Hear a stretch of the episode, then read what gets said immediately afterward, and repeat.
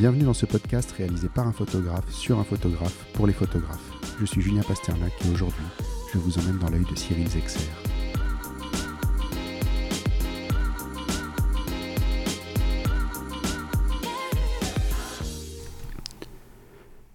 Pour ce premier podcast, je reçois Cyril Zexer, alias Archifoodrock, un photographe culinaire et événementiel qui a travaillé avec les plus grands chefs.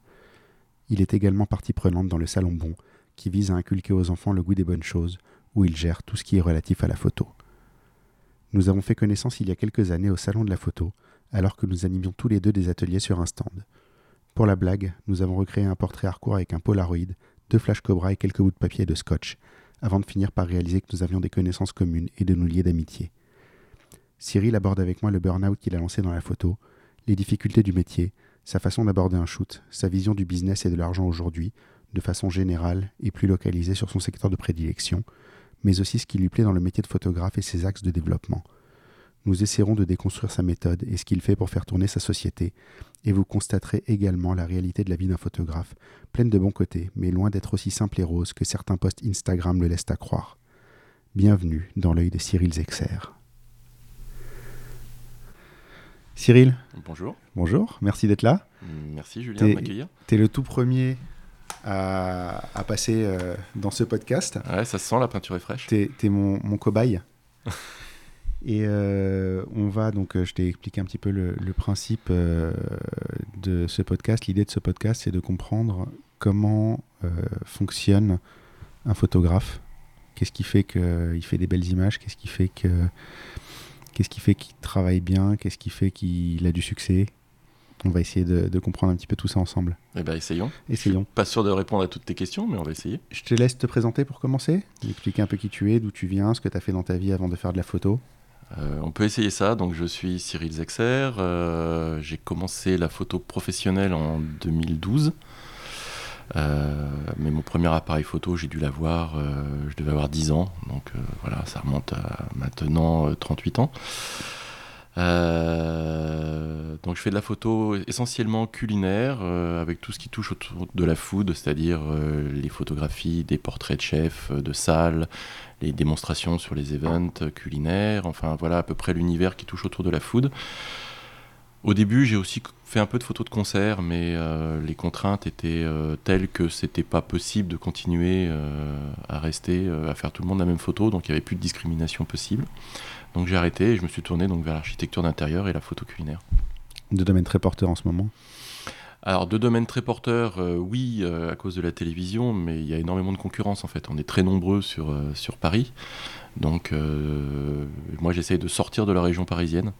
Euh, faire tout ce qui est région centre, euh, autour euh, du, nord de la France aussi. Et puis en culinaire, il y a peut-être un petit peu plus de variété, c'est peut-être plus agréable aussi. Je pense que les plus grands chefs ne sont pas forcément tous à Paris. Exactement. Il y a beaucoup de chefs en fait à Paris, ça c'est ce qu'on voit le plus souvent, ceux qui sont le plus médiatisés. mais il y en a au moins deux fois plus en province et eux souffrent de ce manque de médiatisation et ont envie aussi de, de participer à leur univers. Donc ils sont plus facilement clients. Ouais, tout à fait. Qu'est-ce que tu as fait avant la photo? Avant, je faisais beaucoup d'informatique. Euh, j'étais développeur euh, et chef de projet pendant 18 ans. Et puis, euh, bah, ça s'est mal terminé. J'ai fait un burn-out et donc j'étais obligé de me reconvertir. Et la photo est venue naturellement parce que c'était quelque chose que je savais faire en amateur et puis, et puis parce que c'était tout ce que qui me restait, en fait, tout ce que je savais encore faire. Hmm. C'était un concours de circonstances juste avant le, mon burn-out qui m'a fait perdre ce que je savais faire en informatique, euh, du moins le métier que je faisais tous les jours. Euh, on m'avait offert euh, un, stage de photo culinaire qui été fait par une, une photographe, ancienne restauratrice, photographe culinaire, depuis un certain nombre d'années. Et, ça m'a donné le, le goût de, de, faire, de, de, faire de la photo culinaire. Et quand j'ai fait mon burn-out, je me suis dit, mais ça, je sais le faire, ça, ça me plaît. Donc euh, faut. C'est une façon de, guérir aussi. Exactement. Exactement. Ça m'a mis trois ans avant de, trouver, euh, de trouver un réseau, de pouvoir euh, sortir de chez moi, de me reconstruire à ce niveau-là. Et, et, ben, j'en suis très content en fait. C'est marrant parce que j'ai parfois l'impression, enfin souvent dans les discussions avec d'autres photographes, qu'on devient photographe pro presque par accident des fois. Ah bah dans mon cas, c'est exactement ça. Ça a été mon cas aussi. Mais j'en connais pas mal euh, qui, d'un coup dur, souvent d'un coup dur, les, plus belles choses sortent souvent des coups durs d'ailleurs, euh, mhm. bizarrement, mais euh, sont retombés là-dedans. On a tous, je pense, un petit bagage de photos de quand on était jeune ou d'avant. Ouais, tout à fait. Et finalement, on s'y est tous remis de cette manière-là. Alors, en tout cas, ce que tu dis dans mon cas, c'est tout à fait vrai. C'est par hasard que je me suis mis à la photo professionnelle. Euh, je modérerais peut-être un tout petit peu ton propos parce qu'aujourd'hui, il y a beaucoup de jeunes qui veulent faire de la photo et qui ont 20 ans, 18 ans. Euh, et c'est pas des coups durs, c'est vraiment leur envie de faire ce premier métier, que ce soit la photo ou la vidéo d'ailleurs. tout ce qui va toucher à l'image. Mais c'est une autre génération qui est un petit peu plus dans le dans l'idée qu'ils peuvent faire ce qu'ils veulent, ce qu'on n'a pas forcément eu nous. On est la génération des années 70. Ouais. Euh, où on était plus responsable. Enfin, moi, si j'avais dit à mes parents, je veux faire de la photo à 14, 15, 16, 17, 18 ans. Tu leur as jamais dit? Je leur ai jamais dit parce que dans mon esprit, c'était pas une option. Dans ma génération, et je pense la tienne aussi, un travail, c'était un bureau, de préférence gris, de préférence à la défense, de préférence avec un gros salaire. Euh, ouais, ouais. Moi, je l'ai dit à mes parents. Je l'ai dit, euh, bah, mais bon, mes parents étaient divorcés, donc je l'ai dit à ma mère. Je devais avoir 14 ou 15 ans que ça faisait déjà 4 ou 5 ans que j'avais un appareil photo, mes photos plaisaient. Il m'a dit non mais ça c'est pas un métier. Et euh, pense à autre chose. C'était cette génération Ouais, complètement. C'était cette génération-là. Les jeunes dont tu parles aujourd'hui, ceux qui ont 20 ans aujourd'hui, ont grandi dans cette idée qu'ils peuvent faire ce qu'ils aiment. Ils ont vu les influenceurs sur Instagram, ils ont vu les youtubeurs, ils ont vu tout ça, et finalement ils peuvent, euh, ils peuvent rêver à une carrière comme ça parce qu'aujourd'hui c'est un métier. Ce qui n'était peut-être pas le cas quand nous on était jeunes. Alors, c'était un métier, mais c'était un métier confidentiel à cette époque-là. Mm. Euh, moi, j'ai la chance de pouvoir discuter avec des photographes qui ont aujourd'hui 70 ans, 60, 70 ans, donc qui sont de la génération de mes parents, et, qui me disaient on fait un métier de dingue, mais c'est toujours un métier de dingue. Mais c'était très confidentiel, c'est-à-dire qu'il n'y avait pas cette médiatisation. La barrière à l'entrée aussi n'était pas la même. Exactement. Tu peux, faire, tu peux faire tes 10 000 premières photos en l'espace d'un mois avec un appareil numérique, ce que tu pouvais pas forcément te permettre. Moi, je me rappelle qu'un des gros stops quand j'étais jeune de la photo, c'était le coût des pellicules et le coût du développement. Ça, ça a été. Euh, j'ai fait un mois comme ça. Et quand mes parents ont vu la facture, ils avaient beau être gentils et euh, pas avoir trop de problèmes d'argent, il y a quand même eu un, un, petit coup d'arrêt. Ah, c'est clair. Moi, quand j'ai commencé, euh, donc j'avais 10-14 ans je partais en vacances, euh, j'avais un budget, j'avais le droit à 4 pellicules mm. pour un mois.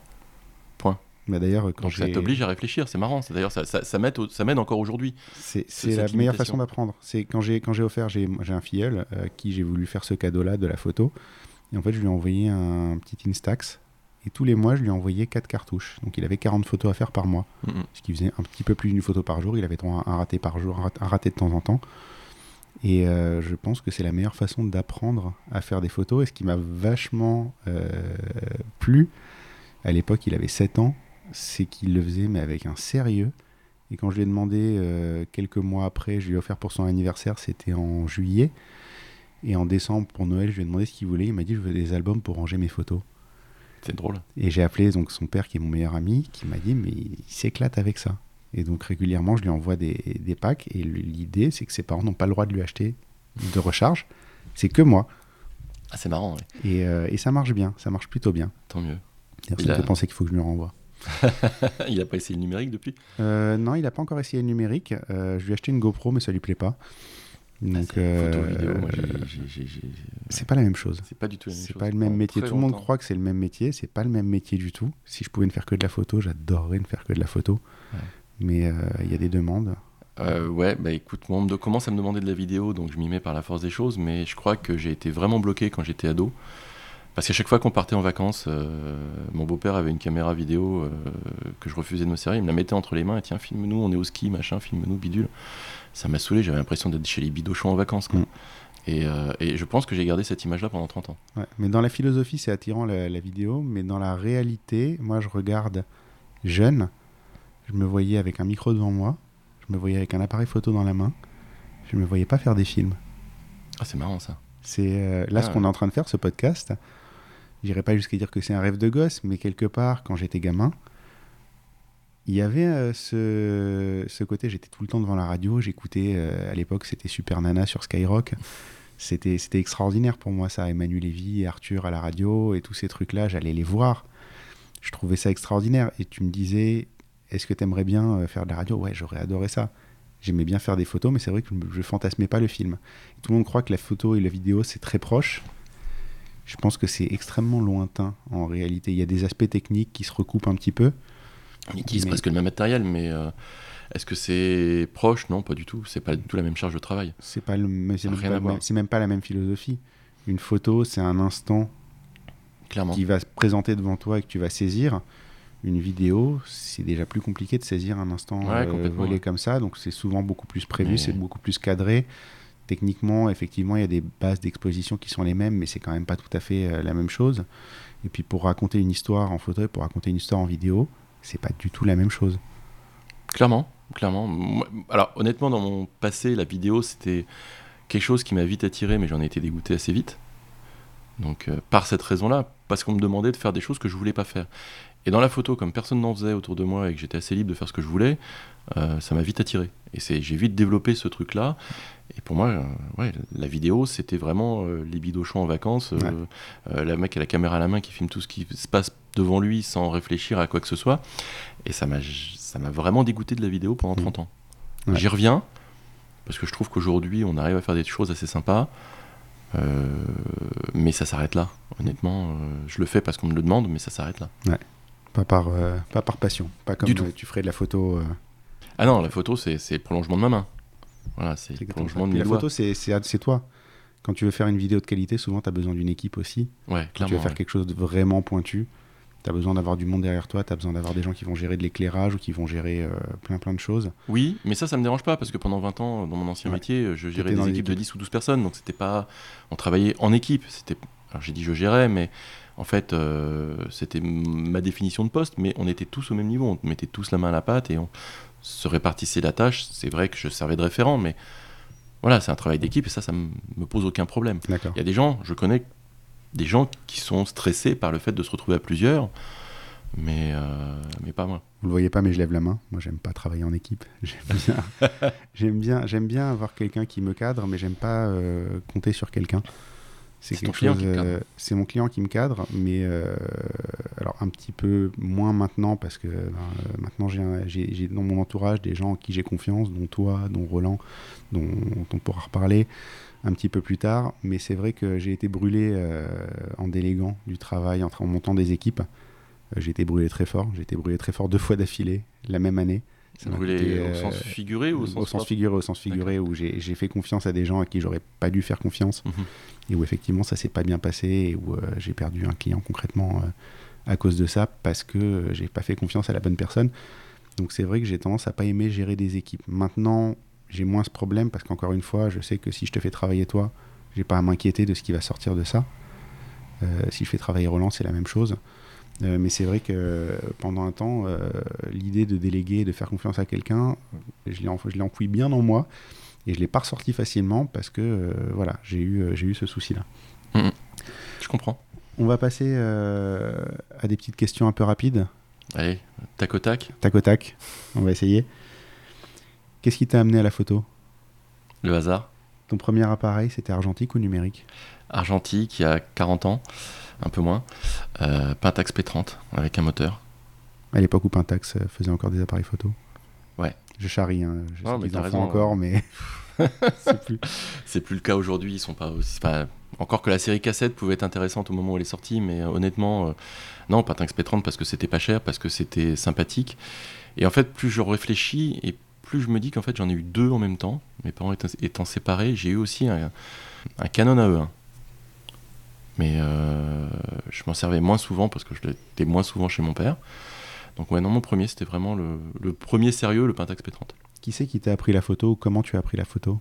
Alors personne m'a appris la photo, du moins pas en face à face, pas en, leçon. Je l'ai apprise euh, dans des livres, euh, honnêtement. Et mes premiers livres, ça a été euh, Michael Freeman, qui était un technicien qui avait fait sortir des livres sur maîtriser la lumière, sur la composition. Je pense que c'est les deux bouquins que j'ai le plus feuilleté. D'ailleurs, les pages, elles se décollaient. Enfin, c'était voilà. C'est vraiment les deux premiers bouquins. Et, et j'ai continué, euh, donc 20 ans plus tard, quand Internet est arrivé, euh, à chercher des tutos. Je suis, euh, pour tous les métiers que j'ai fait, assez autodidacte. Qu'est-ce qui te plaît dans ta spécialité? J'ai pas d'humain à gérer aujourd'hui. Je parle de mon expérience donc de ces huit dernières années. J'ai beaucoup de mal à diriger une personne en portrait. C'est quelque chose qui n'est pas naturel pour moi et pourtant j'essaye puisque photographier des chefs, quand je les connais, la barrière du contact est passée, mais quand je les connais pas, euh, j'ai du mal. Donc, photographie culinaire ou la photographie événementielle euh, sont deux sujets qui se rapprochent pour moi parce que j'ai pas l'humain à gérer. Je photographie ce qui se passe en événementiel, donc c'est euh, l'instantané, et en culinaire, bah, une carotte, c'est facile, je prends mes doigts, je la déplace, elle va pas me dire non, me touche pas s'il te plaît, enfin voilà quoi, il n'y a pas de il n'y a pas de problème de, de, de, lien social, si tu veux. On va continuer euh, dans cette optique. Moment réel ou moment posé, du coup? Euh, Réel, sans hésiter. Moment posé, je trouve ça tellement guindé. Euh, même quand je faisais des photos de famille dans les soirées, quand j'étais ado, ça a toujours été posé. Je supportais pas quand les gens voyaient mon appareil photo et me regardaient. J'aime pas trop la technique. J'aime pas trop parler de la technique. J'aime pas trop parler du matos. Euh, même si on peut en parler de temps en temps parce qu'on est, euh, on est assez d'accord sur le choix de la marque euh, tous les deux. Mais. tu m'as encore copié. on, va discuter de ça. Je crois qu'on était tous les deux Fuji avant de se connaître. donc, ta marque actuelle, c'est Fuji Ma marque actuelle, c'est Fuji et j'ai vendu mon dernier Canon il y a trois semaines. D'accord. Quel modèle? Les Fuji Les Fuji, ouais. X Pro 2, XT3. Zoom ou focal fixe Les deux. Les deux parce que ça dépend de ce que je fais. Euh, en studio, focal fixe, il n'y a pas de photo, c'est quasi obligatoire, et puis d'ailleurs je suis tellement plus à l'aise avec ça. Euh, en événementiel ou en reportage, euh, zoom. Je rebondis là-dessus. Moi je me rends compte, je, suis un, peu les deux. J'ai commencé en zoom, je suis venu à la focal fixe, j'ai encore un zoom que je sors de temps en temps. J'allais dire par confort, mais en vrai je pense que c'est plus de, par fainéantise. Est-ce que sur un reportage, quand tu es avec un zoom, tu n'as pas l'impression d'avoir plus de travail en post-production? Si, mais je sais aussi que j'en rate moins. Après, c'est. Alors, quand j'ai commencé euh, ado, euh, tout le monde disait euh, focal fixe, c'est tellement mieux, tu bouges autour de ton sujet. Enfin, des grands noms comme Kappa disaient ça parce que si t'es pas. zoom avec tes pieds. Si ta photo est nulle, ouais, zoom avec tes pieds, t'es pas assez prêt, avance-toi. Oui, mais j'ai jamais compris ça. Euh, puis j'ai toujours aimé, euh, ado, euh, découper mes photos. Donc ça me dérange pas de recadrer. C'est vrai que ça prend du temps, mais il y a vraiment que ça qui me prend du temps aujourd'hui. tu prends un zoom numérique, tu prends un appareil photo numérique avec plus de 20 millions de pixels pour l'usage que tu en fais, même sur une feuille A4 ou sur un magazine, tu peux, tu couper comme tu veux. Oui, ça te prend du temps. Tu prends chaque photo, tu les parcours toutes et tu perds peut-être une demi-journée à faire ça. Mais voilà, c'était une question d'habitude. Euh, je pense que ce qui est important, c'est de choisir ce qui te plaît. D'être à l'aise. Ouais, complètement. Pour oublier la technique, pour pouvoir regarder ce qui se passe autour de toi. Est-ce que euh, quand tu regardes tes photos, tu as l'impression d'avoir une, euh, une, distance focale particulière dans laquelle tu es plus à l'aise?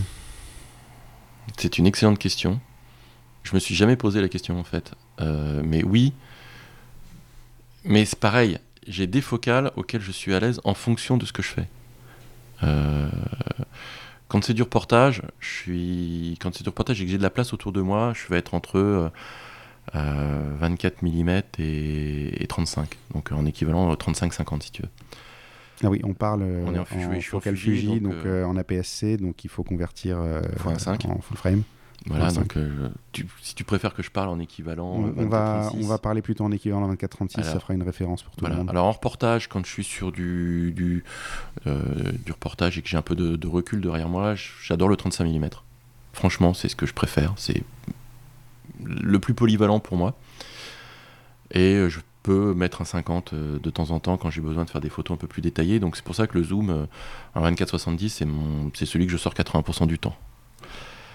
Après, quand je manque d'espace, euh, bah, j'ai un 16-35. Euh, et là, celui-là, il va du 16 au 35 tout le temps. Et en studio, c'est 80. Toujours. Toujours. C'est le macro. c'est le 100 macro si tu veux chez Canon.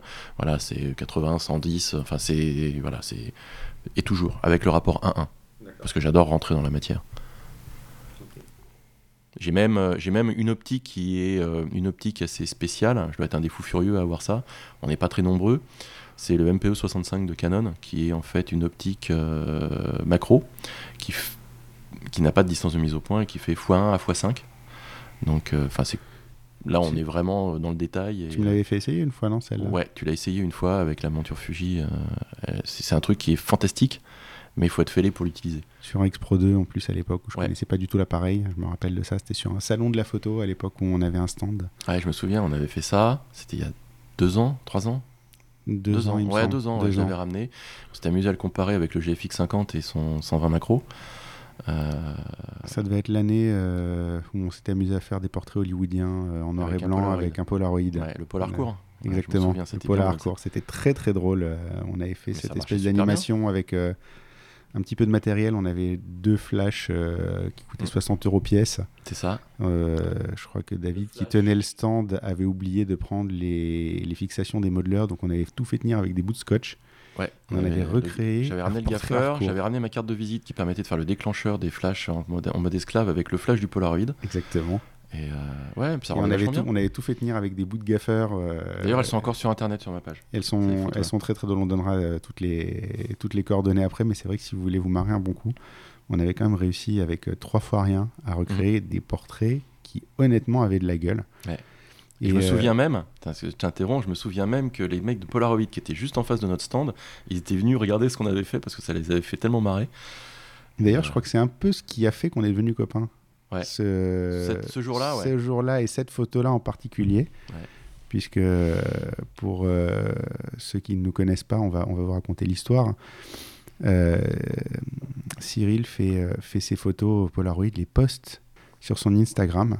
Et trois minutes après, je reçois un coup de téléphone, un SMS de ma copine qui me dit Mais tu, tu connais Julien? Bah non. Enfin, maintenant si, mais non. Et, et en fait, vous avez bossé ensemble il y a 4 ans avant. La copine de Cyril, qui est une vieille copine à moi avec qui on a effectivement travaillé ensemble euh, quelques années avant. Euh, sur, euh, à l'époque, où je prenais tout en photo. je faisais du pack shot. On avait fait toute une collection de vêtements de bébé. D'ailleurs, tu l'avais fait photo. 15 kilos là, ce, jour-là. Ah, c'était, mais je crois que c'est un de mes pires souvenirs. on, va, on, va, on va parler de ça. Je crois que c'est un, des pires souvenirs de, de ma vie, c'est cette période où je prenais tout, où je faisais des pack shots. Et euh, on pourra en reparler après, mais je me suis retrouvé à faire des photos de lunettes de soleil rose où il fallait respecter la couleur. À l'époque, je ne savais pas du tout faire ça. C'est comme ça que j'ai appris à, respecter, euh, à rendre les couleurs fidèlement sur une photo. Ah, c'est dur. Hein. C'est une, c'est une longue histoire, mais euh, c'était la pire période de ma vie, en même temps la plus, la plus formatrice, je pense. Ouais, c'est sur le tas qu'on apprend plus vite, mais c'était très drôle, comme quoi le monde est petit, quoi. Mm. Mais c'était vraiment rigolo. Et c'est vrai que du coup, ça nous a amené à discuter. Il y a une vraie amitié qui est née de ça. Hmm. On fait plein de conneries ensemble aujourd'hui, il faut le dire. On, une fois par mois au moins. Travaille au moins une fois par mois. Euh, on, a, on a une petite sortie avec une bande de potes euh, de street photographie où effectivement on s'amuse bien. Ouais, mais qui est finalement assez formatrice. Je trouve qu'on se, on se passe euh, beaucoup de choses.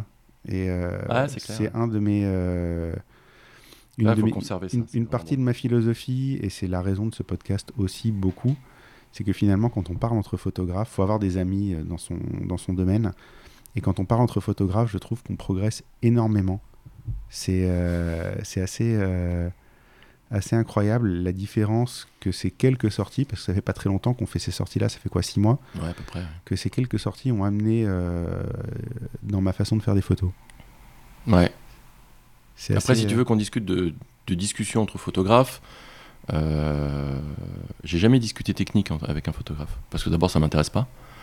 Euh, je fais pas le concours de celui qui a la plus grosse. C'est tous les photographes qui me disent ah, T'as vu, euh, j'ai un 80-300, euh, j'ai un 10-600, enfin n'importe quoi. J'en ai rien à foutre. Le mec, il reste pas 5 minutes dans mes amis. Quoi. Je, je vais pousser ça un petit peu plus loin. La seule fois où j'ai discuté technique et matos avec un photographe, je l'ai engagé et je me suis brûlé. Ouais. Donc euh, j'ai un article sur mon blog qui, qui essaie la différence entre le bon, le bon photographe et le mauvais photographe. Mmh. La photo, trop regardé les inconnus, toi. Exactement, mais la photo, c'est justement les, les inconnus. Euh, le, truc, l'article commence par euh, ben, le bon photographe, il voit son sujet, il met son appareil au visage et il shoot. Et le mauvais photographe, il voit son sujet, il met son appareil au visage et il shoot. Mais c'est un mauvais photographe. Mmh. Mais la réalité, c'est que le bon photographe, il va te parler de photos il va te parler de cadrage, il va te parler de composition, il va te parler de lumière, il va te parler de choses comme ça. Il va t'expliquer pourquoi telle photo a été faite de telle manière et euh, pourquoi tel angle sur la photo, telle géométrie est faite. Et le mauvais photographe, il va t'expliquer qu'il a euh, le plus gros Canon à 6000 balles, euh, que toi, t'es une merde parce que t'as du Fuji. Euh, c'est ce qui m'est arrivé. hein, euh, Il y a des clients qui me disent ça aussi. hein. Euh, j'ai jamais eu le problème avec un client. J'ai eu le problème qu'avec des photographes Ah ouais, qui me disent mais pourquoi attends t'as pas un énorme appareil? Oui mais moi je fais du reportage, je voyage léger. au moins deux fois par mois. Euh, donc euh, entre trimballer une valise à roulettes et trimballer un sac à dos pour transporter, j'allais dire la même chose, mais en vrai avec le sac à dos j'ai plus de matos que ouais, clair. qu'avec la valise à roulettes. Finalement, je suis pas plus mal euh, avec mes petits appareils qui sont en APS-C. Ouais, t'as moins de profondeur de champ. Je fais du reportage Non, encore une as fois. Euh, oui, pardon. Oui, enfin, t'as moins Attention, de. hein. Pardon. On peut parler technique hein, si tu veux. hein, Mais... Pardon, t'as moins de bokeh. Voilà. Donc t'as plus de profondeur de champ, mais voilà, tu, on s'est compris. En reportage, encore une fois, ben, avoir plus de profondeur de champ, c'est une bonne chose. Ouais. Euh, parce que finalement, tu fais. Il y, a- il y a sûrement une dimension artistique euh, à respecter, mais tu as quand même besoin de plus de précision et de plus de détails dans tes photos sur du reportage. Et, euh, Ouais, parce que je suis surtout, moi, dans, me- dans mes reportages euh, gastronomiques, je suis surtout en proxy photo. Mm. Donc en proxy photo, tu as besoin de profondeur de champ. Donc c'est pour ça que moi, la PSC, ça m'a toujours plu. D'ailleurs, quand j'étais chez Canon, j'ai commencé avec un 7D. Et euh, un 7D, c'est le même rapport qu'un qu'un Fuji aujourd'hui. Donc On a tous commencé avec cette génération d'appareils-là, de toute façon. Mm. Euh, c'est, on a tous commencé en APS-C, je pense. Quoi qu'il arrive, je connais personne qui a démarré tout de suite au 5D, ou alors fallait vraiment avoir beaucoup d'argent euh, à dépenser Ouais. dans son appareil. il y avait ça. Euh, moi, je connais qui ont commencé au moyen format et à la chambre, mais bon, ça, c'est une autre histoire. Mais aussi. C'est un autre. euh, c'est un autre débat. Mais ouais, ouais, non, c'est, c'est- t'as tout à fait raison sur le principe que. Mais si je peux développer ce que tu viens de dire à propos de ceux qui parlent technique et de ceux qui parlent cadrage, je pense qu'il y a une progression dans la photographie et ceux qui parlent technique, ils n'ont pas encore passé l'étape d'après. Euh, alors après, c'est peut-être une question d'expérience, c'est peut-être une question de mentalité, je sais pas te dire. Mais en tout cas, ce qui est important, et c'est comme ça que j'avais appris la photo, moi, mon objectif, c'était effectivement de m'affranchir de la technique. Parce que c'est comme ça que je l'ai lu quand j'avais 10 ans, et que finalement, avec l'expérience, c'est tout à fait vrai. C'est-à-dire, tu connais la technique pour aller au-delà. Et euh, quand tu arrives à t'affranchir de cette technique, eh ben, euh, tu peux photographier avec n'importe quoi. Ce qui compte, c'est ce que tu vois, et c'est ce, c'est- ce qui compte surtout, c'est ce que le client va voir, en fait, ce que tu vas lui donner. Euh, alors ça, ça contrarie la photo artistique, si tu veux, mais parce que la photographie artistique, tu fais ça parce que tu as envie de te faire plaisir et que tu n'as pas forcément un client derrière Tu l'as fait pour toi. tu l'as fait pour toi, mais euh, quand tu as un client derrière, bah voilà, euh, il faut que tu arrives à réagir assez vite. Et si tu dois réagir vite, bah, il faut pas que tu sois bloqué par euh, putain quelle ouverture je vais mettre, comment fonctionne la, la- la vitesse, des, enfin, la bague des vitesses, etc. Il faut pas que tu sois emmerdé par ton appareil photo. Ça, et donc tous ceux qui parlent technique, ils n'ont pas encore passé cette étape-là. Tu ils sont la trop, technique ils sont trop pour geeks, l'oublier. en fait quelque part. Bah, On, a- on en est tous là. Il faut, il faut apprendre la technique à un moment de toute façon. Je connais quelques personnes qui ont toujours plus ou moins passé outre la technique, mais qui, euh, à un moment, se retrouvent coincés par ça. Mm. C'est, euh, j'ai eu euh, une photographe une fois qui m'a fait tout un album. Elle était dans une tente blanche, donc dans une gigantesque softbox, en plein soleil. Et euh, elle a réussi à me faire tout un album à f1.4 et 1 4 millième de seconde. Ce qui est une aberration totale. Pour du packshot surtout. euh, Euh, non, c'était pas du packshot. Non, non, c'était pas Ah, du packshot. une- C'était un reportage sous une tente blanche en plein cagnard. D'accord. Donc elle était dans une softbox techniquement. Donc Mhm. ça manquait pas de lumière. La lumière était douce. Il y avait aucune raison d'être euh, d'être ouvert comme elle était ouverte. Mais comme elle avait cette limitation technique et quand je, ah, je pense qu'un des, une, une des, une des choses où tu vois le plus les limitations techniques des gens, c'est les gens qui vont dans les extrêmes, qui sont tout le temps à f1.4 avec, euh, avec leur optique. Euh, Désolé Sébastien, on pense pas à toi. euh, ah oui, je vois de qui tu parles, mais c'est pas. Peut-être un jour il sera là, hein, on va savoir. Pourquoi on pas peut, on peut, euh, On fera que tu à. Lyon, mais pourquoi pas on fera par téléphone. mais, euh, mais je pense que c'est un des révélateurs les plus flagrants de ça. C'est de cette absence de technique, c'est d'être tout le temps dans les extrêmes, de ne savoir pas Ouais. faire de photos autrement que à f1.4 ou à f16 Hum, Je suis d'accord avec toi. f22. Mais ça, ça. Alors, ce que j'ai dit tout à l'heure, euh, pour s'affranchir de la technique, il faut pas l'ignorer. Bien au contraire, ça demande euh, Faut la connaître. une expérience. Faut l'apprendre. Il faut l'apprendre. L'intégrer Tout à fait. et ne plus y penser. D'ailleurs, ça me fait penser à ce que tu viens de dire. En culinaire, il y a eu une période euh, début des années 2000, enfin entre 2000 et 2010, qui heureusement aujourd'hui est terminée, euh, où tout le monde était à pleine ouverture. Et euh, les 100 macros de Canon euh, à ouverture de 8, Ouais. utilisés à 50 cm, Euh, Tu vois pas grand chose de ton plat. Mais en fait, tu vois, non seulement tu vois pas grand chose de ton plat, mais euh, la, la bande de netteté est parfois même tellement ténue que tu la vois même pas. C'est-à-dire que tu as l'impression que ta photo est totalement floue. J'ai quelques images euh, en tête. Et ça, ça me fait très mal aux yeux. Moi, quand j'ai appris donc les, les- les cours de composition, euh, j'ai appris que l'œil se posait sur les zones de netteté. Et le flou, il détestait ça, il se raccrochait. Se raccrocher, c'est ce qu'il a besoin pour analyser la photo. Si tu nulle part de net où te raccrocher, bah, ton œil, il, il se balade dans Il la se photo balade sans et, arrêt. et ça te fait mal au crâne, quelque part. Donc euh, voilà, Et du coup, tu saisis pas le message de la photo. exactement. C'est bien pour une question tac au tac, elle était bien longue celle-là. Ouais, c'est. on, on va essayer d'être un peu plus. euh, un peu plus efficace. Lumière naturelle ou flash? Bah, pareil, les deux. Euh, en reportage naturel, parce que j'ai pas le choix. Euh, et en studio flash. Alors maintenant j'ai trouvé une combine, et grâce à toi d'ailleurs, euh, j'ai ma petite valise qui me permet d'envoyer mes flashs euh, même en reportage, donc euh, j'ai plutôt tendance à redevenir en lumière flash. Dans certains, je les sors que dans certains cas, mais je suis tellement attaché à l'ambiance lumineuse quand je fais mes photos de ce qui se passe autour de moi que j'aime j'aime modifier au minimum. Donc la lumière, je vais pas l'ajouter, sauf s'il y a vraiment un coin très très sombre. Ouais. Quelque à vais- faire mais je vais toujours faire rentrer de la lumière naturelle dans toutes mes photos. J'ai un exemple très concret en tête. Euh, J'ai participé au concours des, me- des meilleurs ouvriers de France euh, il y a deux ans, et il y avait un sujet de faire un portrait dans une usine. Un portrait de soudeur. Tu devais faire euh, un soudeur qui te regarde, l'autre qui travaille derrière, dans l'ambiance d'atelier. Et ben même là où j'ai sorti 4 flashs, j'ai quand même laissé. Il y avait une fenêtre à côté qui a éclairé.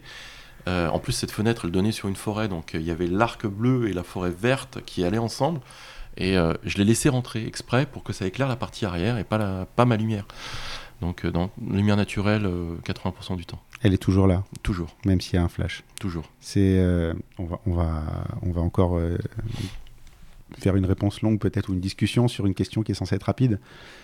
Moi, j'ai été euh, longtemps flash Ouais. à 100%. Uh-huh. Je mettais du flash partout, sans arrêt. J'ai eu une période où je suis parti dans le sens euh, inverse, qui coïncide d'ailleurs avec la période où j'ai découvert les focales fixes parce que tu avais moins besoin de, de ça. Ça ouvrait plus à l'époque. hein. Et les aujourd'hui, zooms euh, ouverts à moins, d'un 4, à moins de 4, ça n'existait Ouais. pas. C'était euh, et là aujourd'hui, je reviens vers le flash très différemment. C'est-à-dire que j'aime plus le flash sur l'appareil photo. Je le fais encore parce que des fois, tu as besoin, tu es sur des, des événements entreprises. Ouais, mais tu Euh, utilises besoin pas en d'être direct, tu mets, réactif. le- tu mets le plafond. Tu, mets le plafond, tu mets, tu le fais jamais euh, droit devant toi, évidemment. Mais euh, j'aime plus cette esthétique de lumière plate Mm, mm. qui est assez demandée par les clients bizarrement parce qu'ils veulent un truc pour eux où tu vois tout et euh, les zones d'ombre ça leur plaît pas et de plus en plus en fait euh, j'ai tendance à mettre le flash au bout d'une perche et à l'orienter un peu différemment pour avoir une lumière qui vient d'un côté quand même donc Ouais, euh, clairement. ouais. Moi, j'ai- j'ai une connaissance photographe euh, qui, fait ça. Lui, il a carrément mis la perche en sac à dos.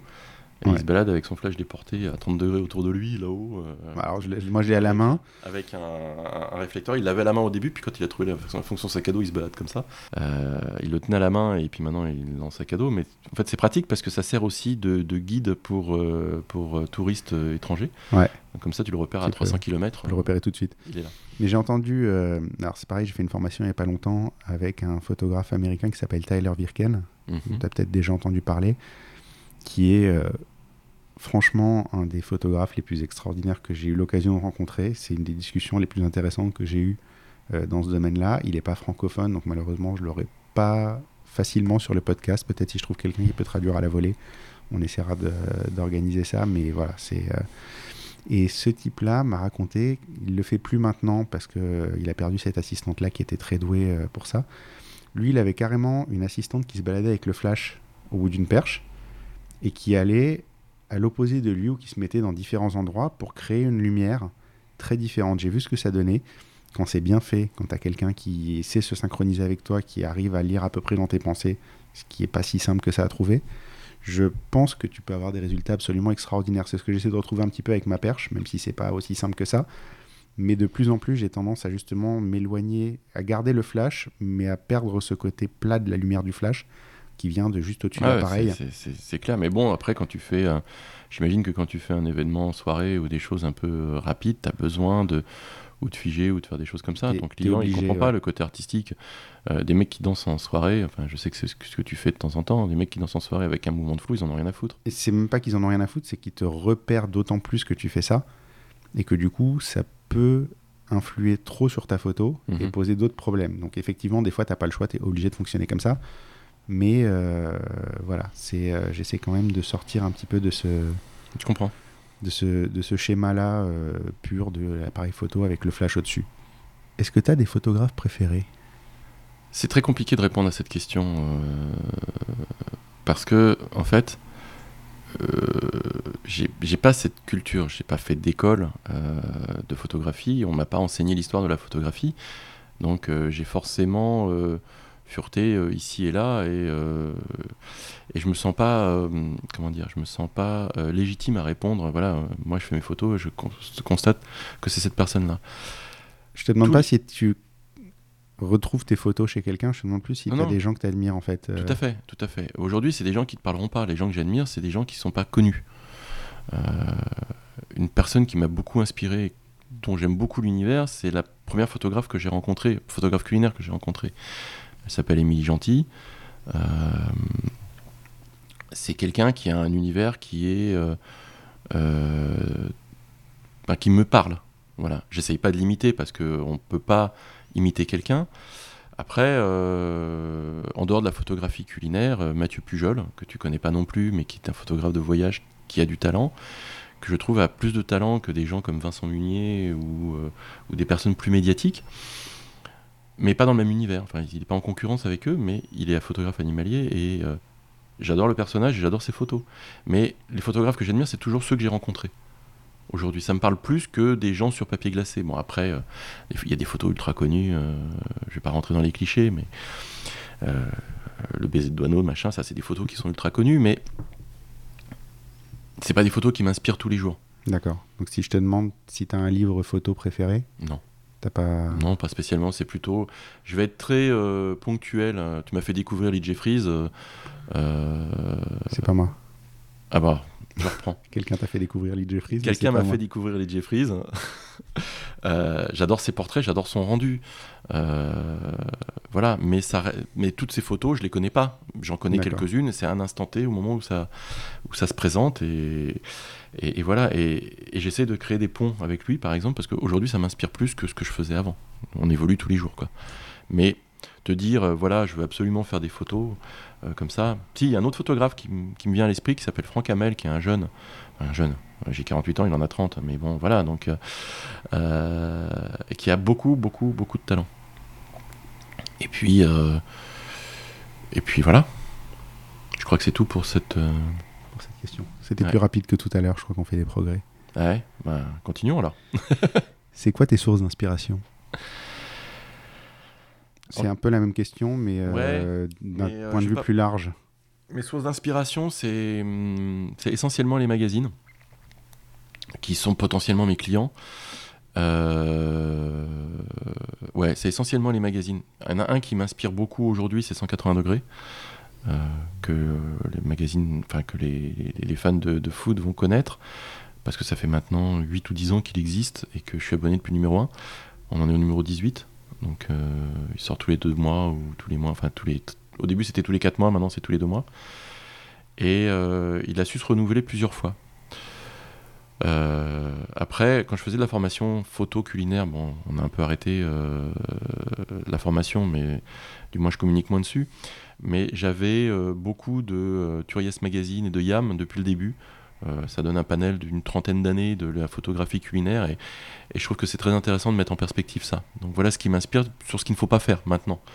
Mais c'est très rigolo de voir, tu prends un Turias Magazine euh, des années 80-90 où tu vois les photos des portraits de chasse et machins euh, super chargés, luxuriants, absolument immondes, où tu vois même pas ce que tu dois manger à l'intérieur.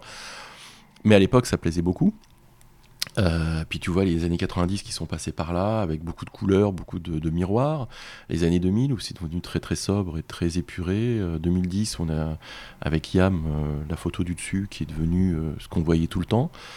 Et, on revient avec, grâce à 180 ou à d'autres, à des photos qui sont beaucoup plus des photos euh, mates, euh, très contrastées, tout en ayant peu de contraste en fait en soi, très dures, parce que les temps sont très durs en fait pour tout le monde. Je pense que c'est ça l'univers voilà, c'est ça qui m'inspire.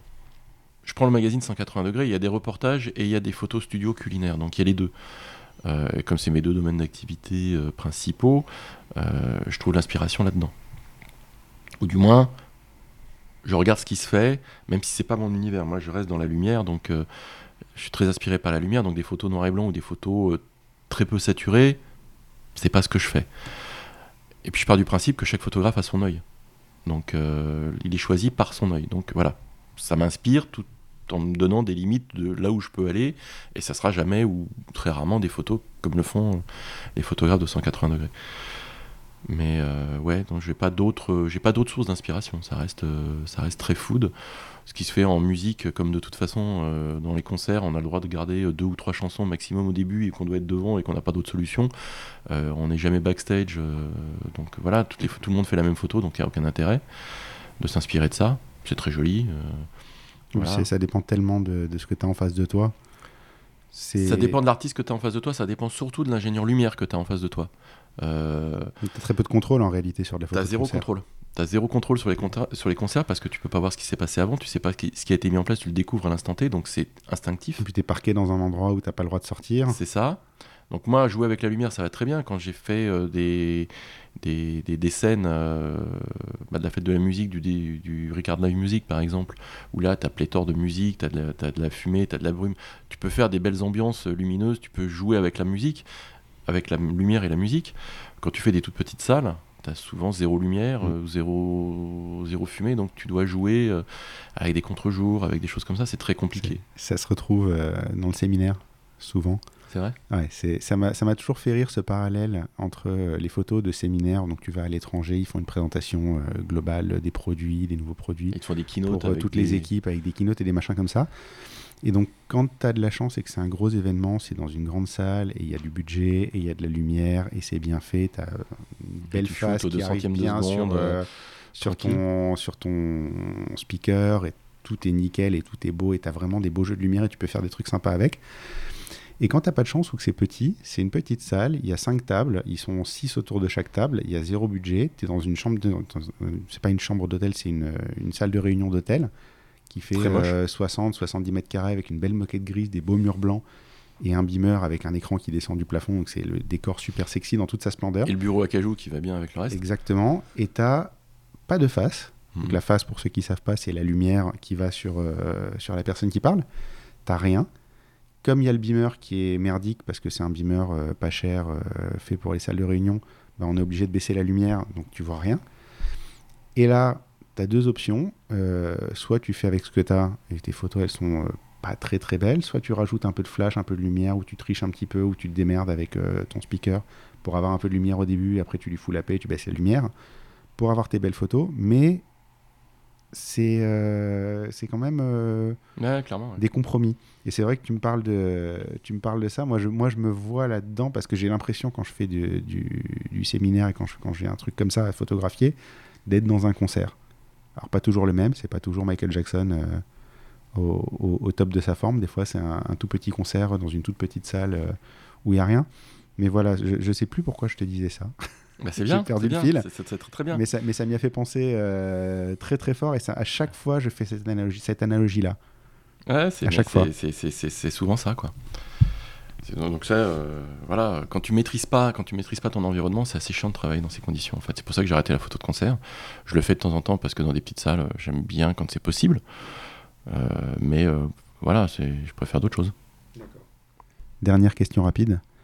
Est-ce que tu gagnes bien ta vie aujourd'hui? Écoute, j'ai pas de problème avec ça, mais la réponse est non. Euh, c'est ce que je te disais peut-être au tout début, je me souviens plus. Euh, photographie culinaire, en fait, avec la médiatisation, on est de plus en plus nombreux sur ce sujet-là.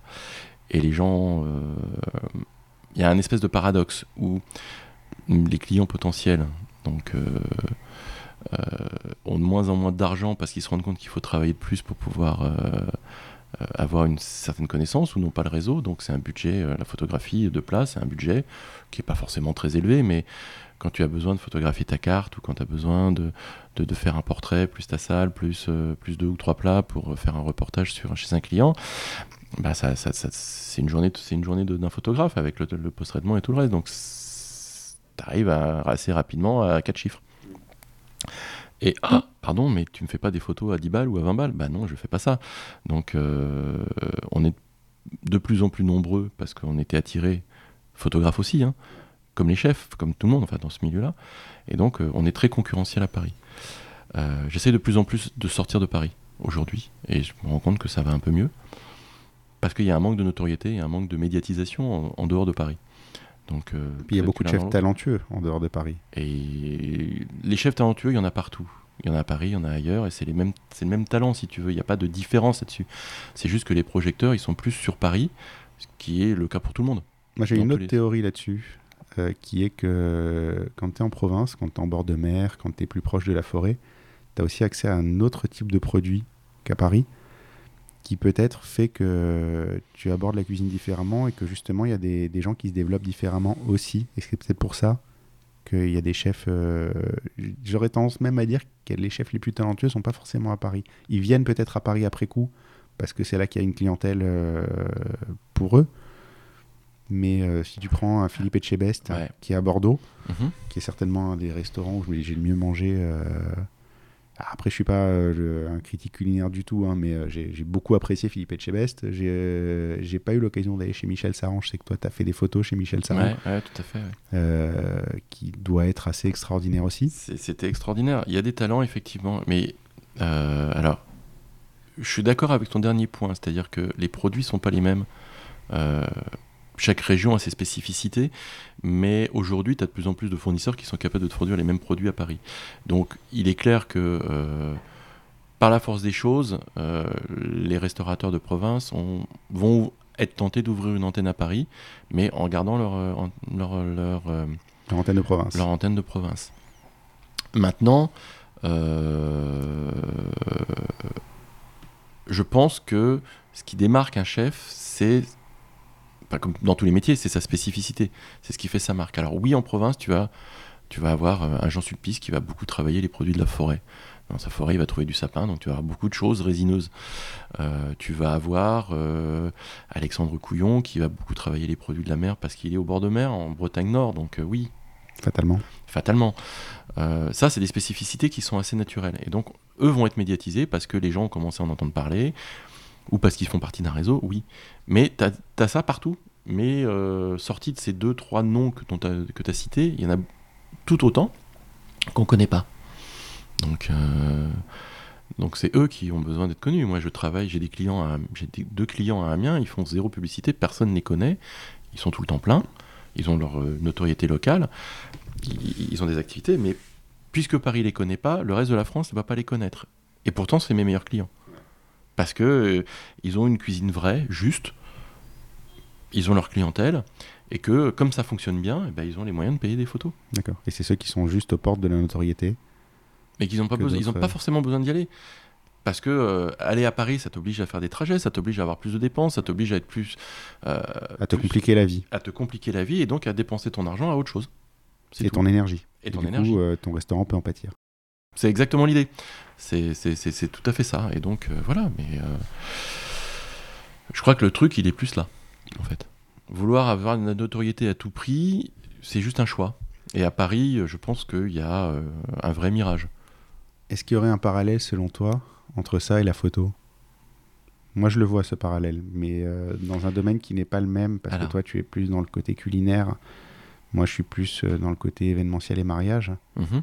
Et euh, justement, ce que tu viens de dire, moi, ça me fait penser à des gens que je vois dans le mariage. Alors, pour ceux qui connaissent pas forcément le, la manière dont fonctionne le- la photo de mariage, c'est un monde euh, où tu as besoin de publicité, Mhm. tu as besoin d'être dans des annuaires. Il y a quelques annuaires spécialisés, il y a même beaucoup d'annuaires spécialisés, il y a beaucoup de concours photos spécialisés.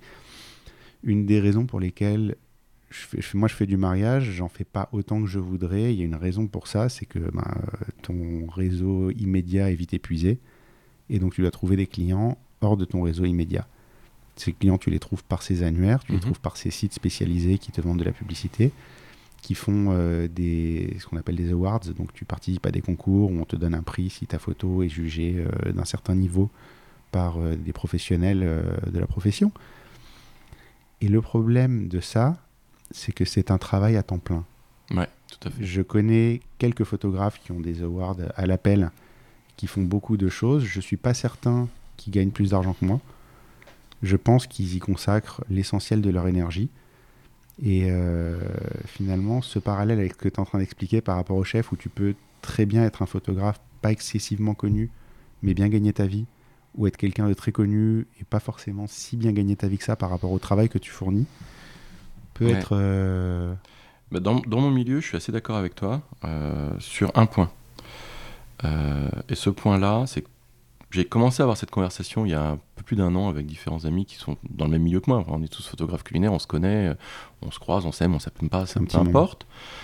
Mais ceux qui réussissent le plus aujourd'hui, ou du moins qui arrivent mieux à gagner leur vie, c'est ceux qui ont des agents. Et euh, c'est ceux qui font le boulot de com à leur place, en fait. D'accord.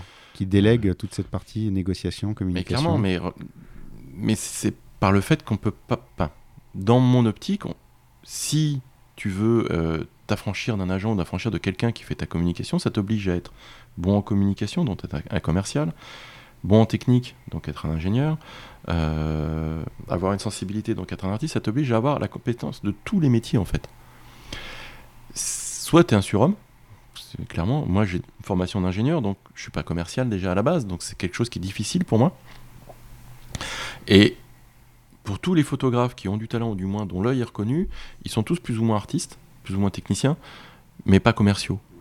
Et, euh, et tous ceux qui réussissent ont un agent. Donc oui, ce travail de commerce, euh, c'est pas donné à tout le monde. Mais si tu es commercial, j'ai peur que tu n'aies pas de temps à consacrer à autre chose. C'est, c'est, c'est tout à- les journées font que 24 heures quelque part. Donc oui, c'est, c'est, c'est tout à fait vrai. Et c'est vrai dans tous les métiers. Tu regardes une boîte industrielle, moi comme je t'ai dit, euh, j'étais, euh, j'étais consultant informatique, après j'étais salarié, après euh, voilà, tu as des managers qui vont te vendre, toi, euh, en tant qu'informaticien ou en tant qu'ingénieur. Euh, toi, tu fais ton boulot d'ingénierie, puis tu as des comptables, et puis tu as, t'as des gens qui, qui, qui- qui vont euh, gérer euh, financièrement, placer l'argent que ça rapporte, etc. Tu peux pas faire les quatre à la fois. Tu peux pas être à la fois comptable, à la fois financier, à la fois euh, commercial et à la fois ingénieur. C'est, Mm. c'est très compliqué. Moi, je, moi, je viens d'un monde plus commercial, euh, ma vie précédente, donc j'ai peut-être moins senti cette transition-là, parce que finalement, le plus important, c'est de se vendre avant euh, le talent, parce que le talent, tu peux en avoir plus ou moins, mais euh, tu vendras beaucoup plus facilement moins de talent si tu es bon commercial Ouais, tout à fait. Qu'un talent fou en étant un commercial catastrophique. Et euh, donc du coup, j'ai moins senti ça, et je pense qu'une des raisons pour lesquelles je m'en sors bien aujourd'hui, c'est parce que j'ai ce background commercial, Mhm. que je sais parler à un client, que je sais aller chercher un client, que je sais lui prendre la main, que je sais comprendre ce qu'il veut.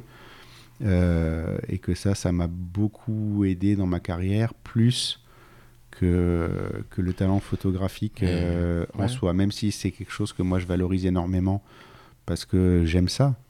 C'est, euh, si tu regardes juste à côté de toi, j'ai une- des, des étagères pleines de livres photos. Moi, je lis tous les jours un livre photo et j'essaie de comprendre ce qu'il fait parce que je trouve ça extraordinaire de passer des messages euh, par une image. Et euh, là, on- je suis en train de regarder, je vois une série de livres de Harry Gruyère. Ce mec est extraordinaire. Euh, il prend des sujets qu'on pourrait appeler chiants parce que c'est, il prend une terrasse de café, il prend euh, un- une salle d'attente d'aéroport vide, il te raconte une histoire et tu peux, je peux passer des heures devant une photo d'Harry Gruyère euh, à me dire mais c'est extraordinaire euh, ce qu'il a fait avec rien. C'est Ouais, je regarderai ça, je le prendrai dans ta te- bibliothèque tout à l'heure. Je mais, te, euh, je te montrerai ça tout à l'heure, mais si vous connaissez pas, allez voir. Mais, Et euh, donc, euh, je, je trouve ça très important le talent, mais c'est vrai que quand on crée sa société, on ne réalise pas à quel point, le, si- enfin, quand on crée une société de photographes, on ne réalise pas à quel point la photo Hmm. va être une toute petite partie du travail. mais c'est clair, c'est, évident. Mais ça, c'est vrai dans tous les métiers. En informatique, c'est pareil. hein. C'est pareil pour tout le monde. Ah mais c'est pareil pour tout le monde. Moi, je, alors, je vais juste mettre un bémol parce qu'en tant qu'ingénieur, euh, quand j'étais consultant informatique, je devais savoir répondre aux besoins du client. Mm. Donc, analyser le besoin du client, ça, je sais faire. Mais toute la partie euh, contacter le client, démarchage, relancer le client. c'est, pas naturel. Pour moi, Mm. c'est vraiment pas naturel. C'est très compliqué. Et je repense, je repense à ce que tu disais tout à l'heure sur les photographes que j'admire. Je pense que euh, j'ai, pas cette culture du livre photographique. Et donc, mais les, les personnes que j'admire, je te le disais, je reviens juste en arrière si tu m'autorises. Les personnes que j'admire en fait en photographie, c'est des personnes que je côtoie, soit par les réseaux sociaux, soit lorsque, je, lorsque que je les rencontre. Et euh, il y, a, deux autres photographes qui sont pas du tout dans mon domaine que j'admire aujourd'hui. Et il y en a un des deux, je sais que tu, tu l'admires moins, du moins son travail. C'est un autre Julien, mais euh, il y a Julien Apruzès et Malo. C'est deux photographes que j'admire énormément pour leur travail, leur façon de travailler. Euh, je t'interromps une seconde. Julien Apruzès, si tu écoutes ce podcast, je n'ai rien contre toi. Je suis très admiratif de la façon dont tu as développé ton business. C'est juste que c'est un type de photo qui me parle pas. C'est ça, mais mais c'est exactement ce que. Il y a des euh, photos qui me parlent pas non plus. Ça, ne remet rien, en rien en cause parce que je, je, sais que on a souvent cette discussion avec Cyril. Hein, les photos de les photos de Kappa ou de Dono me parlent pas. Voilà. Pourtant, tout le monde s'extasie dessus, mais moi, elle me parle pas. On peut se retrouver face à quelqu'un d'extrêmement talentueux et ne pas comprendre son travail. Ouais. C'est tout à fait possible. Et euh, c'est même une très bonne chose, je pense. Je crois que la plus grande fierté de, de, de, ma vie professionnelle, c'est ce moment où quelqu'un n'a pas aimé ce que j'ai fait. Parce mm. que ça veut dire que tu n'es plus neutre. C'est ça. C'est exactement ça. Tu ne cherches pas à, plaire à tout le monde. Alors, je, je, vais juste mettre un bémol. Euh, Julien, si tu m'écoutes, euh, ne m'en veux pas. j'aime ton travail, mais j'aime ton travail par tout ce que tu fais avant de prendre ta photo. Il y a des photos dans ton travail qui me plaisent pas. Il y en a qui me plaisent beaucoup. Mais c'est surtout la manière dont tu le prépares que j'admire énormément. Et pour Malo, euh, c'est son résultat qui m'a amené à. Maintenant que ça fait deux ans qu'on se croise sur les salons de la photo et qu'on discute euh, régulièrement, son travail sur euh, le mix entre l'animalité et, l'aristocratie et l'espèce de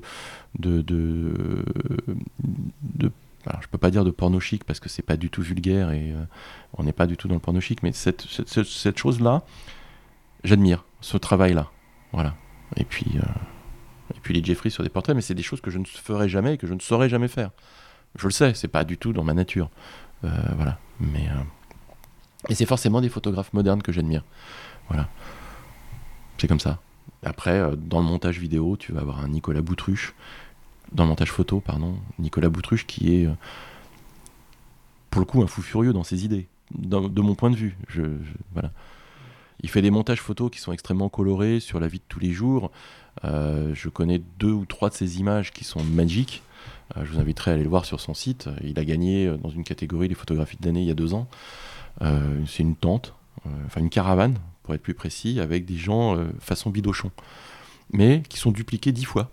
Et c'est un grand panoramique magnifique, très vif, très coloré euh, et très sombre à la fois, et qui est euh, génial, génialissime. Et puis, euh, et puis voilà. si vous vous posez des questions sur les gens dont Cyril vient de parler, je ferai des recherches parce que je les connais pas bah, tous non plus. je mettrai des liens dans, le, dans les show notes, dans les notes d'épisode. Ah oui, il y a un truc que je déteste, c'est les, abréviations anglaises. Alors, comme j'ai ma culture podcast est essentiellement anglaise, j'ai tendance à utiliser ces abréviations-là, mais on va parler de notes d'épisode, donc je mettrai des liens vers toutes ces personnes-là euh, dans, le, dans les notes d'épisode pour que vous puissiez euh, vous rendre compte et puis peut-être découvrir des choses aussi euh, intéressantes. Mm Allez savoir. Merci pour les questions rapides, qui n'ont pas été si rapides que ça finalement. On en est qu'on n'a pas perdu la moitié de notre On en est à, une heure d'enregistrement déjà. on va parler un peu philosophie. On va parler de philosophie de deux aspects. Ouais, alors j'ai eu deux au bac en philo, alors la philosophie, euh, voilà, on, va, être très simple. Hein. On, va, on va faire de la philosophie, pas au niveau de BHL, on va faire de la philosophie plus simple que ça. C'est quoi ta philosophie photo? C'est quoi ton état d'esprit quand tu prends ton appareil, que ce soit pour aller euh, faire des photos pour toi ou pour aller faire des photos pour un client Alors, quand il s'agit d'aller faire des photos pour moi, mon état d'esprit, c'est de me faire le vide dans ma tête. Euh, j'ai besoin de pour aller faire de la photo pour sortir, euh, pour penser à autre chose et pour me concentrer sur ce que je vois. ça, m'arrive souvent, enfin ça m'arrive souvent en ce moment. Euh, parce que euh, j'ai plein d'idées dans ma tête et euh, quand j'ai besoin de faire le vide, ça me permet de, de, de, de, Je sors et je vais faire des photos. Là, il a plu aujourd'hui, je suis sûr que ce soir, j'irai faire quelques photos. On a le même réflexe là-dessus. Voilà. c'est un besoin de me faire le vide. Alors après, ça peut être n'importe quel sujet. Je regarde ce qui s'est passé à l'instant T, mais quand j'ai besoin de faire ça, je, je sors. ça, c'est un, un, fait. Maintenant, quand c'est un client, je pense que ça vient du fait que j'ai besoin de lui faire plaisir. Euh, j'ai besoin de comprendre ce qu'il attend et de répondre à son besoin. Mais ça, c'est euh, ma notion du service client, si tu veux. Euh, ingénieur, quand tu es consultant, tu fais ça. Donc, c'est ce besoin-là. C'est vraiment une approche différente. Et j'essaye, avec la première photo, quand j'ai besoin de faire un shooting comme ça, d'analyser au plus son besoin. Alors, je fais toujours une réunion à l'avance, une ou deux semaines ou trois semaines à l'avance, histoire de voir quelle quantité de matériel il a besoin que j'amène de comprendre sa philosophie, de comprendre le client, de discuter. C'est pas forcément d'ailleurs du shooting dont on va parler, euh, mais j'ai besoin de comprendre la manière dont il fonctionne. Est-ce qu'il va être euh, facile à, diriger? Est-ce qu'il va être euh, très compliqué dans ses idées? Est-ce qu'il fait déjà des photos à côté? Enfin, c'est ce genre de questions que je vais lui poser. il y a beaucoup de chefs qui font des photos avec leur smartphone et qui sont super contents de ce que ça fait. Donc quand tu arrives derrière et que tu arrives avec un autre œil, tu te demandes pourquoi il t'a choisi. Donc voilà, c'est le genre de questions que je vais lui poser. Ça, c'est ma philosophie. Et la première photo, c'est toujours la plus longue. Euh, on la construit ensemble.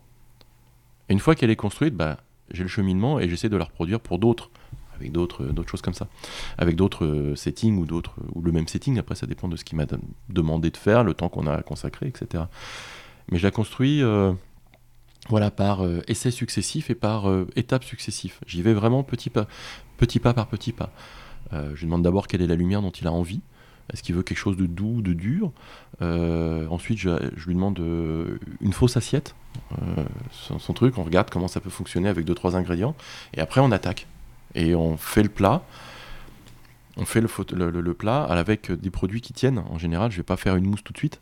Je vais pas faire un, un ispuma dans la première photo, c'est juste pas possible. Mais on construit le rendu voilà. Je fais jamais de post-traitement par contre sur cette première photo, mais on le construit déjà à la grosse touche parce que ça te permet de gagner du temps après. Là, on ne parle pas du jour de, du shooting on parle, C'est le jour du shooting Ça, c'est le jour du shooting quand je construis la photo. Mais il y a eu tout le, toute la discussion. Tous les rendez-vous préparatoires à l'avance, ouais. Et donc voilà, j'essaie. Ma philosophie, c'est vraiment de, de, de, cerner le besoin du client pour que à la première photo, il me dise Ouais, ça c'est chouette. Alors, elle est pas retouchée. Je sais que s'il commence à dire ça c'est chouette tout de suite, il y aura l'effet waouh à la fin. Partir du bon pied. Fois sur quatre. Partir du bon pied, exactement. C'est ça mais euh, ça vient de ma, de, ma, formation, si tu veux. Donc euh, voilà comment j'aborde la photographie, euh, plaisir ou, ou pro. Donc soit pour te vider la tête. Ouais, soit pour me vider la tête, soit pour avoir cette espèce de, de reconnaissance. C'est peut-être un besoin de reconnaissance en fait. Mais cet effet waouh qui arrive de souvent. bah là, typiquement, hier, mon client m'a téléphoné, je lui avais livré les photos. elle m'a téléphoné en disant j'arrive pas à les télécharger. Alors évidemment, faute de frappe, en informatique, on a une, blague qui est le problème, c'est souvent entre la chaise et l'ordinateur. J'adore cette blague. Voilà, donc là c'était ça. Euh, donc une fois qu'elle les a vues, elle m'a fait Waouh Alors moi j'étais au volant, couverture, machin. Ah ouais, elles sont chouettes quand même. Hein. Putain, j'avais pas, je m'en étais pas rendu compte quand on les avait vues, quand on les avait faites, mais elles sont chouettes. Voilà. Mais quand tu les vois sur un grand écran. Euh, ça me fait la semaine, quoi. Ouais. Donc, euh, donc voilà, c'est cool.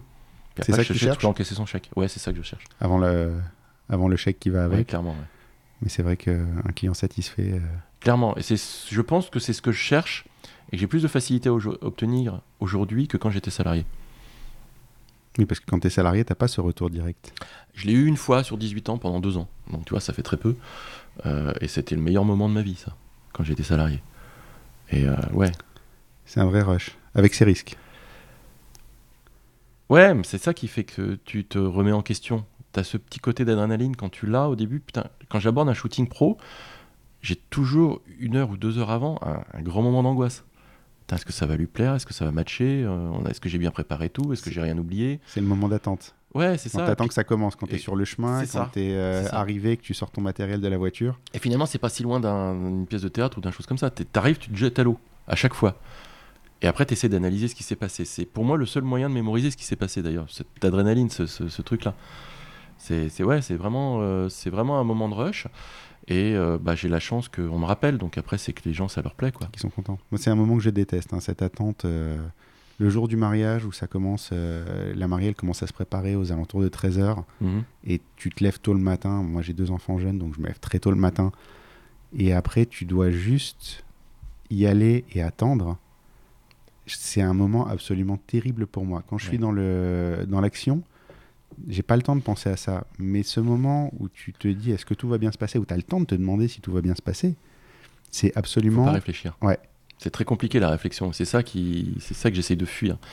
Alors j'ai jamais fait de photo de mariage. Enfin si, c'est pas vrai. J'en ai fait deux fois, mais euh, deux fois pour des amis. Donc euh, je peux pas parler d'un mariage au sens classique du C'est terme. un début, on a tous Mais- commencé comme ça. Quand je me suis marié, j'ai choisi mon photographe par son regard. Et, euh, et je pense que c'est que tout le monde devrait faire. Mais quand on se préparait, il est allé euh, aux deux endroits différents, puisqu'on était à deux adresses séparées. Euh, il a quand même pris des photos, même s'il n'y avait aucun intérêt. Ouais. Il n'a pas attendu. Il s'est jeté dedans, il a regardé, il a fait des détails, il a fait des trucs autour. Et, et je pense que c'est euh, ouais, c'est cette, cette attente et cette angoisse. Si tu commences à réfléchir, non. Faut que tu fais, et puis tu construis au fur et à mesure.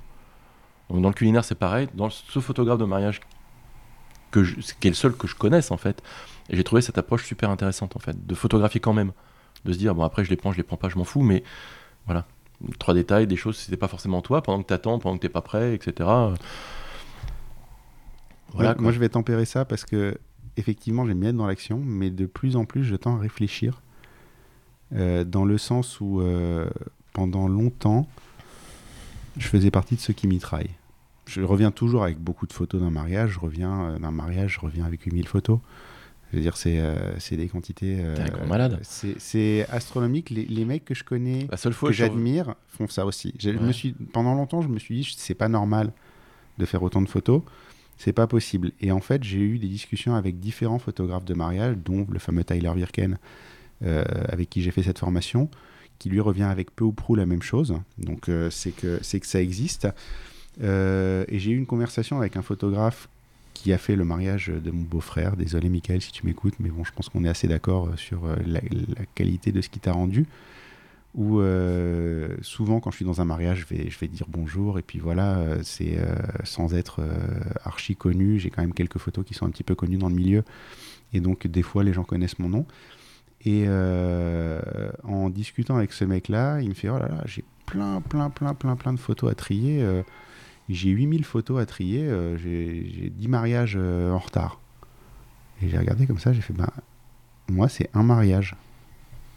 J'ai dit 800 photos par mariage. Peut-être 8000 photos pour un mariage, c'est beaucoup trop. Mais 800 photos pour un mariage, c'est vraiment pas assez pour moi. Il y a Ça dépend vrai- si le mariage a duré une demi-heure. euh, oui, non, là, les mariages, ils duraient pas une demi-heure. C'est des mariages juifs, donc avec tout ce, que, tout ce que ça implique de logistique, de monde et de trucs. Je pense que 800 photos, tu as l'équivalent de deux photos par invité, ce qui fait quand même peu. Euh, voilà, je, je trouvais ça un peu. euh, Puis bon, je te dis, le, le fait d'avoir euh, des photographes qui font euh, beaucoup de volume, les, des grands photographes qui font beaucoup de volume, me conforte là-dedans.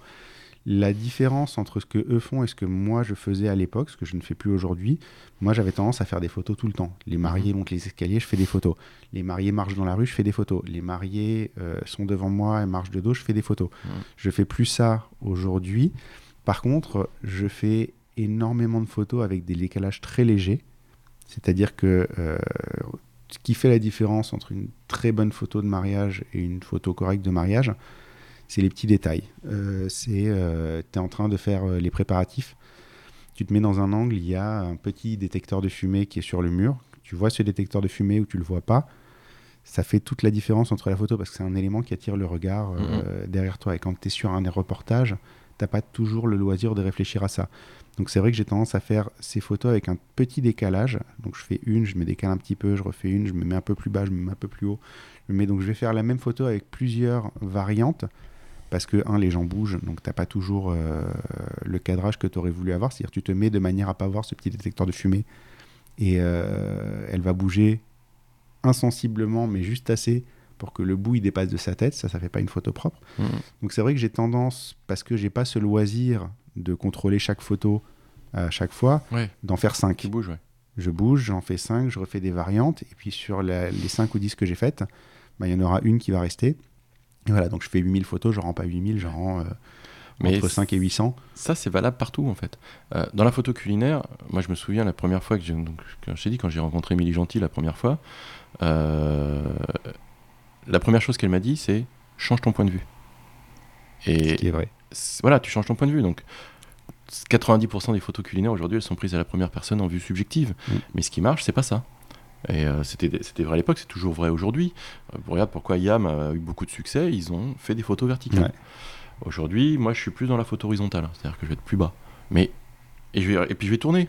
Je vais tourner autour de mon plat. Je vais, je prends toujours pareil comme toi. En fait, ça, je pense que c'est changer le point de vue. Ce qu'il faut en fait, c'est que pour que la photo plaise, c'est que euh, elle soit pas identique à ce qu'on a déjà vu cent mille fois. Mm. Bah, c'est ce que j'allais te dire. Moi, quand je fais une photo et quand je rends une photo, je me demande, avec aujourd'hui l'omniprésence des photos, tout le monde sait faire un certain type de photo.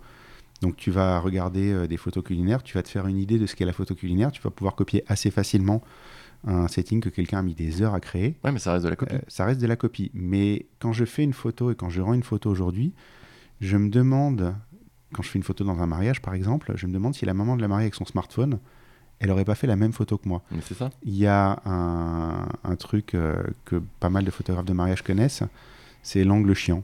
C'est un angle que tout le monde utilise. C'est toi, tu te mets à un certain point, la maman du marié ou de la mariée, elle se met avec, à côté de toi avec son smartphone, et elle va faire une photo, elle va jamais se mettre bas, elle va jamais se mettre haut, elle va se mettre à hauteur des yeux, et elle va faire cette photo-là. Si toi, tu fais cette photo-là, je considère que tu as fait ce que la maman du marié ou de la mariée aurait C'est pas fait. la peine de devoir déclencher. Donc finalement, c'est- pas la peine d'avoir pris un photographe pour Mhm. avoir la photo que la maman elle aurait sortie. Tu as un petit, peu de, ça. mé- un petit peu de qualité en plus, mais est-ce que tu as un œil réel euh, Et puis surtout dans ces cas-là, dans ces cas-là, quand tu fais cette photo-là, je le vois dans le corporate, c'est quand tu as cinq photographes l'un à côté de toi, t'as jamais personne qui regarde au même endroit en même Mm. temps.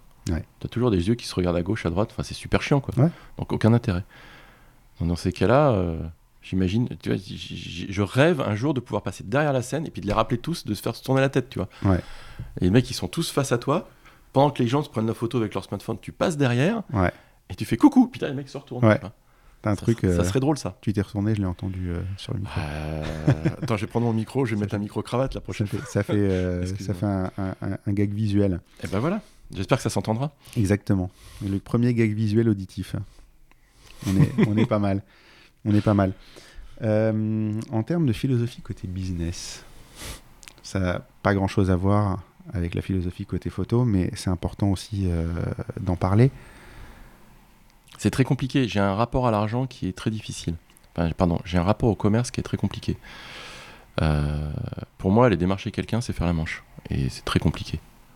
Si ça peut te rassurer, moi qui n'ai pas de problème commercial, Ouais. j'ai la même euh, image de ça. Parce que j'ai grandi en faisant, euh, en vendant du photocopieur Xerox. Mhm. et que euh, c'est la, c'est la, la meilleure et la pire formation que tu puisses avoir. La meilleure parce que tu apprends toutes les méthodes commerciales possibles et imaginables. Les bonnes comme les mauvaises, La- les bonnes comme les mauvaises. La pire parce que tu appliques les mauvaises et que Mhm. ça te laisse un arrière-goût et une image du démarchage très mauvaise parce que tu harcèles des gens Ouais, qui n'ont pas ça. envie d'être harcelés. Et euh, pour avoir vécu des deux côtés, parce que aujourd'hui, en tant que chef d'entreprise, je suis démarché aussi euh, Mhm, par des gens, sûr. je déteste ça. En fait, ce que je voulais juste ajouter, c'était que par rapport au business, euh, ce qu'on disait tout à l'heure sur la technique, c'était c'était que il faut avoir de l'expérience pour pouvoir justement s'affranchir de la technique et que ça devienne naturel, que ton appareil photo, tu l'oublies dans ta main. Aujourd'hui, j'ai pas l'expérience du commerce et j'ai pas encore cette autonomie que t'apporte l'expérience de ce, du, commerce. Donc pour moi, c'est le premier pas à franchir. Mais comme je suis vraiment bloqué psychologiquement sur le fait que c'est pour moi faire de la mendicité, c'est, tu vois, le, côté euh, contradictoire dans lequel je me trouve. Donc pour moi, le business, c'est très compliqué. J'adore faire des salons pour voir les gens et écouter les besoins des gens. Ça fait partie de mon, de mon ADN, si tu veux. J'arrive à voir quels sont leurs besoins, j'arrive à les analyser, j'arrive même à imaginer des solutions dont ils pourraient avoir envie, utiliser, mais j'arrive pas à trouver la bonne manière de leur présenter, ou je suis tellement bloqué que même si j'ai la bonne manière de leur présenter, je vais me vautrer, lamentablement. Et c'est compliqué. En fait, il faut que toi, tu intègres que tu vas leur rendre un service.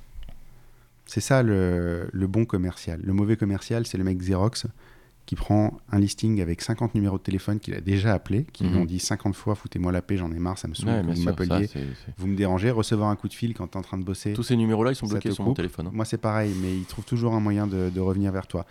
Mais tout, ces- tout ce commercial-là, c'est le pire de ce que tu peux faire en, termes de commercial. Trouver, moi, quand je, quand je démarche quelqu'un, euh, la plupart du temps, ça vient pas de rien. Ça vient euh, d'un contact. C'est quelqu'un qui m'a vu travailler d'une manière ou d'une autre, qui a déjà une idée, une notion de qui je suis et de ce que je fais. La plupart du temps, c'est ça. Après, euh, la question, c'est qu'est-ce que moi je vais lui apporter avant de combien euh, lui va pouvoir me payer. Qu'est-ce que je vais lui apporter Et euh, c'est pas lui que tu dois convaincre, c'est toi que tu dois convaincre. Ah, je pour le coup, je suis vraiment convaincu. Mm. Moi, c'est vraiment la- l'approche. Ça- cette approche, c'est même pas une question d'argent. hein. C'est une question de. J'ai une solution à ton besoin. J'ai compris ton besoin, mais c'est la manière de l'apporter. D'accord. Ça arrive un peu comme un cheveu sur la soupe où c'est compliqué. Mais euh, une fois que le. le- Enfin, c'est tellement plus facile pour moi quand le client me dit bon ben voilà j'ai été euh, j'ai été euh, comment dire euh, recommandé par un tel qui m'a dit que voilà j'ai vu vos photos ça me plaît bien bon j'aimerais qu'on travaille ensemble Ouais. ça voilà la voie royale si tu veux mais c'est pas c'est pas tous les jours comme ça Tu peux le provoquer aussi. Mais c'est bon, peut-être l'objet d'un autre podcast ce sera, on en reparlera euh, hors, hors micro. Je vais pas donner tous mes secrets à tout le monde euh, tout de suite. On va, on va étaler ça sur au moins une centaine d'épisodes que vous continuez à écouter euh, c'est clair déjà. Le pire moment de ta carrière, c'était quoi? Hmm. Écoute, euh, je crois que c'est le jour, ça date il y a 4 ou 5 ans, un truc comme ça, j'avais fait un shooting pour un restaurateur. Et euh, donc, je m'étais renseigné, j'avais fait, euh, tu fais le truc, euh, t'es discipliné, tu prends un bouquin, comment vendre ses photos, machin, un truc, enfin, tu, te renseignes tu essaies de dire, bon ben voilà, t'appliques ça, tu t'es renseigné, t'es inscrit à la UPP ou à la SAIF, bon, peu importe. Et donc on te formate avec ces trucs-là. Donc toi, tu arrives chez ton client en disant, bon ben voilà, on va faire le shooting, tu auras le droit de les utiliser sur Internet, tu pas le droit de les utiliser pour le print, de toute façon, je vais te livrer un format réduit, et puis euh, tu dois mettre mon copyright. Donc ça, le client qui est en face de moi, c'était le restaurateur, très bien. Donc on commence à faire le, on commence à réfléchir, il, signe le devis, il me dit ok, et trois semaines plus tard, on fait le shooting. Ce jour-là, le shooting, il y avait son attaché de presse qui était là. Et donc on fait les photos, machin, elle les prend, et, euh, trois jours après, euh, je vois les photos apparaître dans un magazine, qui n'était pas ce qu'on avait signé. Et la nana me répond, euh, bon, de toute façon, tu vas pas m'emmerder avec ton copyright, moi ça fait 18 ans que je bosse comme ça, il y a personne d'autre qui bosse différemment, ton truc, c'est du pipeau. Je lui fais, tu es juste en train de me dire que l'article 121.3 du Code de la propriété intellectuelle, qui est inscrit dans la loi, euh, c'est du pipeau bah de toute façon, si tout le monde fait comme ça, c'est que ça sert à rien et que voilà. On est allé au procès. Bon, par chance, euh, c'était vraiment un moment très angoissant. J'ai jamais été payé, mais bon, peu importe. Et à chaque fois qu'il utilise les photos, pff, il y a une un- d'avocat qui part direct. Ça continue encore. Ouais, Le restaurant a fermé, mais ça continue encore. D'accord. Donc euh, voilà, maintenant euh, c'est chiant, mais c'est très désagréable quand tu es nouveau dans le métier et que tu as quelqu'un qui se trompe manifestement et qui essaie de t'apprendre comment toi tu dois faire. Mm. Donc je pense que c'est un moment qui, qui, qui m'a hanté pendant pas loin d'un an. C'est la première fois qu'en fait j'attaquais. Ouais. Et, euh, Oui, puis Et, que euh, tu te demandes si tu fais bien d'attaquer. et euh, tu te- au-delà de ça, c'est que l'attaché de presse, elle dit Mais t'es en train de te griller dans la profession. Mm. Mais je. Tu sais pas quoi répondre dans ces cas-là, la première fois. C'est vraiment très compliqué. Mais je crois que ouais, ça, c'est franchement un moment qui m'a angoissé pendant pas loin d'un an. Et t'as marqué. Ouais, mais j'en parle encore aujourd'hui. Je la croise aujourd'hui, la personne. Donc, euh, euh, on s- on- je sais qu'on travaillera jamais ensemble. Encore que. Parce qu'on a des clients communs. Mais. euh, mais encore que quand ces clients communs essaient de bosser avec moi, je subodore que. Bon, bref. Je vais pas m'é- je vais pas m'étendre là-dedans, mais voilà. Bref. Par opposition? Par opposition, le meilleur moment? Ouais. Écoute, le, vraiment le meilleur moment, c'est. Alors, c'est très bizarre, c'est même pas euh, quand j'ai fait un shooting photo. Il y a deux meilleurs moments en fait. C'est la première fois qu'un client m'a dit merci. Et là, pour le coup, euh, ça fait plaisir. Ouais. Mais c'est surtout que la première fois où euh, euh, j'ai participé à un concours, j'ai gagné dans la catégorie culinaire de ce concours-là. Donc, c'était en 2016, donc il y a trois ans et demi. Et, et, et pour la petite histoire, j'ai battu une photographe qui s'appelle Mathilde Delécotet. Hmm. Que je ne connais pas. Mais... Que j'admirais à l'époque. Et je savais même pas quel était son travail, tu vois. Mais je connaissais son nom. Je savais qu'elle était euh, talentueuse, qu'elle faisait des belles photos, etc. etc. Et euh, ouais, ça m'a donné une crédibilité, tu vois. J'ai battu une photographe que j'admirais. Tu t'es senti légitime. Je me suis senti légitime ce jour-là. Et depuis, ça m'a libéré quelque part. Tu vois, c'était l'année suivante, euh, la première fois où je faisais mon truc, et l'année suivante, je gagne un concours, je, gagne en légitimité. Ouais. 2016, ça fait 2012, ça faisait 4 ans que j'exerçais. Euh, tu te poses des tas de questions à ce moment-là, donc euh, c'est très compliqué. Et c'était un super bon moment, et je le kiffe encore tous les jours, et j'ai rencontré plein de monde ce jour-là que je côtoie encore aujourd'hui. Ouais, c'était, c'était, c'était vraiment génial. C'était pour le coup, c'était vraiment génial.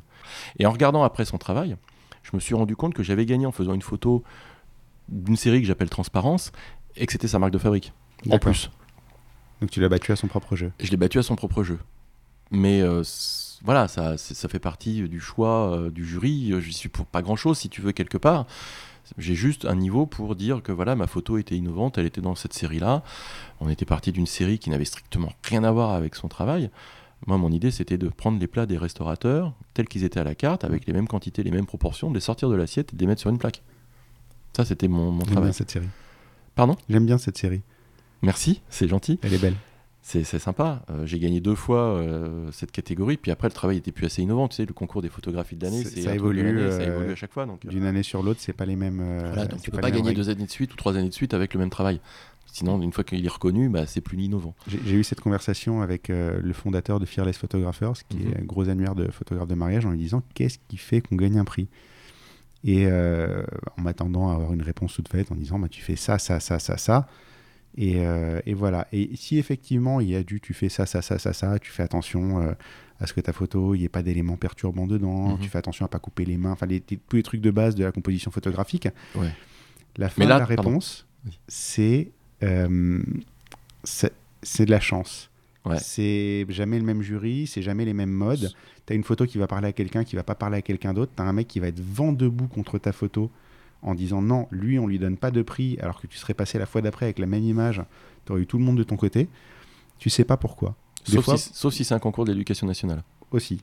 Dans ce cas-là, as la, règle, euh, tu, tu, fais ça, ça, ça et ça et ça, ça marche. Ça sent le vécu. Ouais. On va peut-être pas détailler, tu vas avoir des soucis. Non, non, je vais pas détailler. Mes deux dernières questions. Qui est-ce que tu me recommanderais pour, ce, pour le prochain podcast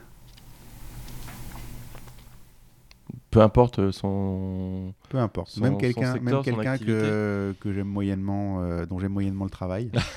J'ai pensé à la même chose que toi, mais.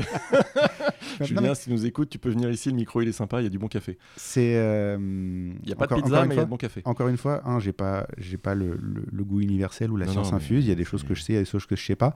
Il y a des boulots qui me plaisent plus que d'autres. Il y a des boulots qui me plaisent moins que d'autres. Par contre, il y a des méthodologies et c'est à ça qu'on essaie de s'intéresser ici c'est euh, qu'est-ce qui fait un photographe? J'allais dire qu'est-ce qui fait un bon photographe, mais qu'est-ce qui fait un photographe? Parce que la réalité, c'est que le bon photographe de l'un et le mauvais photographe de l'autre, que dans tous les domaines, il y a des styles différents qui plairont à droite, qui plairont pas à gauche. Et euh, finalement, et heureusement d'ailleurs, c'est comme ça, parce que sinon, je veux dire, on devient tous des robots, on va tous travailler pour Miro et euh, on a un algorithme qui fait les retouches. Pas de politique, on n'a dit pas de politique. Il y a un algorithme qui fait les retouches pour nous et puis voilà, on fait tous des trucs Comment standardisés. Comment on peut faire du bon travail en s'appelant Miro? Franchement, le mec il a bien choisi son nom. Hein. Déjà, déjà de base, effectivement. Euh, il y avait des. Mon, père était imprimeur et un jour il a eu un client qui lui a demandé d'imprimer sa marque sur une sur euh, son sur sa carte de visite et sur ses sur ses lettres intérieures. C'est une boîte hollandaise. Il vendait des produits d'entretien. Il s'appelait Salcon tu veux vendre des trucs comme ça, quoi. c'est voilà, bah, Miro, c'est pareil. Et je trouve que ça va bien ensemble. Dans, le, même, euh, dans le même esprit, la boîte qui me fait toujours rire quand je vois passer un camion, c'est Transport DPD. Aussi. C'est magnifique. C'est ça, ou les Suisses de l'Ouest. Qui sont, euh, qui sont euh, probablement hollandais, qui n'ont pas la moindre idée de ce que peut vouloir dire leur nom en, France. Mais à chaque fois que je vois passer leur camion, je suis mort de rire. Mmh. Tu, roules pas en Audi? Non, pourquoi? Mmh. L'Audi e-tron, les voitures électriques de chez. Alors je te l'ai dit à l'anglaise, je te l'ai dit à l'anglaise, mais en français tout le monde aura compris. Voilà. C'est assez beau. Mais ça répond pas à ma question. Non. Qui euh, Bah, écoute, je euh, peux interviewer? J'aimerais que tu vois. euh, Alors, Émilie, elle est à Toulouse, donc c'est peut-être un peu compliqué de la faire venir. On Euh, peut faire par téléphone. Ouais, mais le son, il va pas être aussi bon. On s'arrange. D'accord. Donc, euh, bah, Émilie Gentil, j'aimerais bien. Je euh, ferai un tuto sur YouTube euh, pour euh, Faire des bonnes savoir conversations comment faire des téléphoniques. bonnes conversations téléphoniques en podcast. Il y a tout. On apprend tout sur YouTube. Ouais. Après, j'aimerais bien. Je pense que tu pourrais avoir une belle conversation, une- un beau podcast avec Malo, qui, que j'admire pour le coup. Et Julien Pruzès, euh, s'il nous écoute et s'il a envie de s'amuser euh, deux minutes, euh, je sais que. Je pense que c'est pour, pour Mais- reprendre, c'est vrai que encore une fois son travail me parle pas forcément. Je pense que c'est certainement quelqu'un de très intéressant. Il adore présenter son boulot, non pas comme étant photographe, mais comme étant créateur d'images. Et c'est ce en quoi il a tout à fait raison. Il, a, il est excellent en termes de marketing personnel, enfin en termes de, de, de- de- de présentation de, son, de sa manière de travailler. Et, euh, et pour le coup, il a une approche qui, est, qui, qui- qui me parle beaucoup. Ouais, donc j'aime beaucoup cette personne. Mais là, on parle vraiment de personne, on parle moins de travail photographique. J'aime beaucoup ça et ça pourrait être très marrant de voir ces deux personnes-là, Émilie et Julien. Malo par son univers, parce que je pense qu'il est. euh, et, euh, il, a, il a un côté très sauvage dans son univers qui est vraiment sympathique. Et voilà. Je note. voilà. Et puis Sébastien Roignan, euh, si jamais tu arrives à le croiser, parce que j'aime bien ces photos, ces photos de nus dans la nature, qui sont. comment dire Qui apparaissent comme un petit détail dans un paysage, si tu veux. C'est pas du tout du nu pour du nu, mais c'est vraiment un détail dans un paysage et ça se construit super bien. Il a un univers. Et puis après, euh, Je serais, je serais curieux de le rencontrer aussi. Euh, C'est quelqu'un que je ne connais pas, du peu que je connais de lui, qui me laisse une impression bizarre, dans le sens où en même temps je trouve sympathique et pas sympathique dans sa façon de s'exprimer. tu vas vachement l'attirer comme ça, tiens. Non mais c'est dans la façon de parler. En fait, c'est quelqu'un qui parle d'une manière très très neutre. Ouais, mais il était très timide. Ouais. à la base. Moi, ça fait 5 ans que je le suis. euh, depuis ses épisodes 1 qui faisait des vidéos, il a énormément évolué. Il était extrêmement timide la première fois que je l'ai rencontré il y a 4 ans au salon de la photo. Euh, Mais a- je pense que c'est ça en fait. Je pense que probablement c'est cette timidité qui fait qu'il peut avoir l'air euh, distant et pas super sympa euh, au premier abord. Et après, je pense que bon, il aurait pas fait 5 saisons ou 6 saisons, je sais pas à laquelle il en est, de son show euh, sur YouTube s'il n'avait pas des choses intéressantes à dire. Parce qu'à un moment, tu t'essouffles quand même. Ouais, bien sûr. Euh, donc je pense que ça serait assez intéressant. Ah, mais j'ai même acheté des vidéos. De... Pardon, j'ai même acheté des vidéos de lui. Donc, euh, ouais. Ça- Il y a des choses à apprendre. Il quand a des même. choses à apprendre tout le temps. Mais on apprend de tout le monde en fait. Mais c'est ce que je pense à chaque fois. Tu peux, ne, tu peux ne pas forcément être fou du travail de quelqu'un et apprendre beaucoup de. Si je prends euh, une analogie toute simple, donc cette fameuse formation que j'ai faite euh, cet été avec Tyler Virken, euh, avec Huy Nguyen, qui est le fondateur de Fearless Photographers, lui, ses photos, c'est un style de photo de mariage qui, moi, me parle pas du tout. C'est le américain traditionnel, tout le monde pose, on fait des trucs avec 10 personnes euh, en randonnion, euh, très carré, très droit, les, les témoins de la mariée avec toute la même robe, les, Mhm. le même bouquet. Est-ce qu'il y en a un qui pète dans le truc et qui fait rire tout le non, monde? surtout pas. jamais? Ah. Surtout pas, jamais. Donc c'est quelque chose de très très traditionnel. C'est pas des photos que j'aime réellement. Pourtant, c'est un des mecs qui m'a appris le plus dans ma pratique de la photo, qui m'a critiqué le plus durement parce que tu vas dans une formation comme ça, il te demande d'envoyer 150 de tes photos, des photos dont des fois tu es fier. Enfin, en général, tu essaies d'envoyer des photos que tu aimes bien et dont tu es assez fier. Dans 150 photos, il y a forcément euh, un peu de déchets quand même malgré tout parce que t'as pas forcément Mhm. le, la matière puis la patience de sélectionner ces 150 photos. Et là-dedans, tu peux lui faire confiance pour ressortir le machin où il va appuyer et où ça va te faire très très mal. Soit parce que c'est une photo dont tu étais fier. J'ai une photo, j'ai une histoire comme ça. J'ai une photo euh, que j'aime encore, mais que j'aime différemment aujourd'hui, qui est euh, le- dans une synagogue. Il y a un couple qui est en train de se marier. Lui est en train de signer et elle, elle est derrière et elle regarde avec un petit regard comme ça, très euh, autoritaire. Tu vois que c'est pas Non, condescendant. Tu vois que c'est elle, euh, Elle la que le mec patronne. il signe bien, il signe bien et qu'il fait pas une faute Dans, d'orthographe dans le couple, signature. dans le couple, c'est elle la patronne. Et tu vois qu'elle surveille, qu'il signe bien, qu'il fait une belle signature et trucs et tout. J'adore cette photo parce que j'adore ce qu'elle dit. Tu vois, c'est mignon. Ça, ça, ça te dit tellement de choses sur ce couple à ce moment-là que vraiment, pour moi, c'est une photo qui a un vrai message, qui est assez clair et tout. Et Et il prend cette photo, il me dit, je vais t'expliquer pourquoi cette photo n'a jamais eu de prix. Le thème, il est bien, la lumière, elle est bien et tout. Mais tu vois, là, tu prends la tête du marié, il y a une petite lampe juste qui sort de derrière sa tête, qui fait un petit point lumineux à cet endroit-là, que j'avais jamais réellement remarqué. Tu la vois, mais elle m'a jamais dérangé, jusqu'au moment où il a mis le doigt dessus. Mhm. Et maintenant, tu vois plus que ça. Et je vois plus que ça. Et tu l'as pas gommé après? Euh, je n'ai pas repris la photo euh, depuis, parce que j'ai plein Ouais, de boulot derrière et j'ai pas eu le temps de, de faire. Mais ça m'a appris beaucoup de choses sur moi, sur ma façon de faire, sur les petits défauts qu'il fallait que je gomme, euh, ce qui est l'importance d'une formation. Je suis revenu de cette formation, je bosse plus de la même manière du tout, avec ses dangers. Euh, c'est euh, c'est que tu peux, en voulant faire différemment, faire tellement différemment d'un coup que les gens sont surpris par ce que tu sors et, euh, et s'attendaient pas à ça et du coup peuvent être déçus. Ce qui m'est pas arrivé, mais euh, j'ai Ah, j'ai vu certains regards. euh, C'est sûr que si tu es choisi pour un regard et que tu fais quelque chose d'autre, ça va être compliqué à sortir. C'est c'est un peu compliqué, donc j'essaye de, me, de, de l'implémenter euh, lentement. Et la chance que j'ai, c'est que comme je fais l'été des photos de soirée pour des copains, j'ai eu l'occasion de m'exercer sur ça où c'est moins grave euh, et de l'intégrer petit à petit. Mais voilà, ça, ça, apporte, ça apporte ça. Tout ça pour en venir où euh, Lui, c'est pas forcément quelqu'un dont je suis fou des photos, mais c'est quelqu'un qui m'a apporté beaucoup de choses et qui avait un regard très intéressant à apporter Mhm.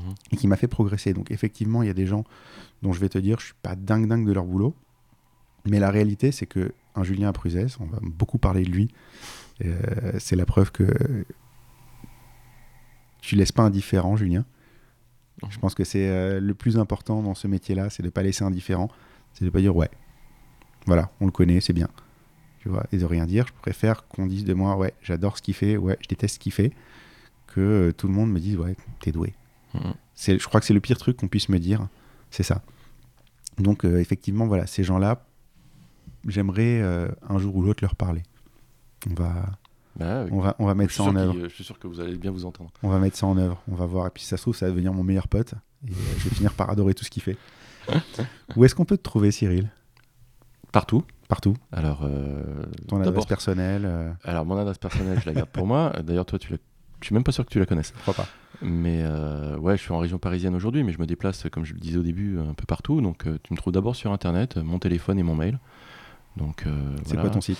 Euh, Mon site, c'est archifoodrock.com. Alors aujourd'hui, il n'est pas très à jour. Tu- si tu cherches Archifoodrock sur Facebook, ça sera beaucoup plus facile. Euh, Instagram, pareil, Archifoodrock. Et puis mon téléphone, voilà.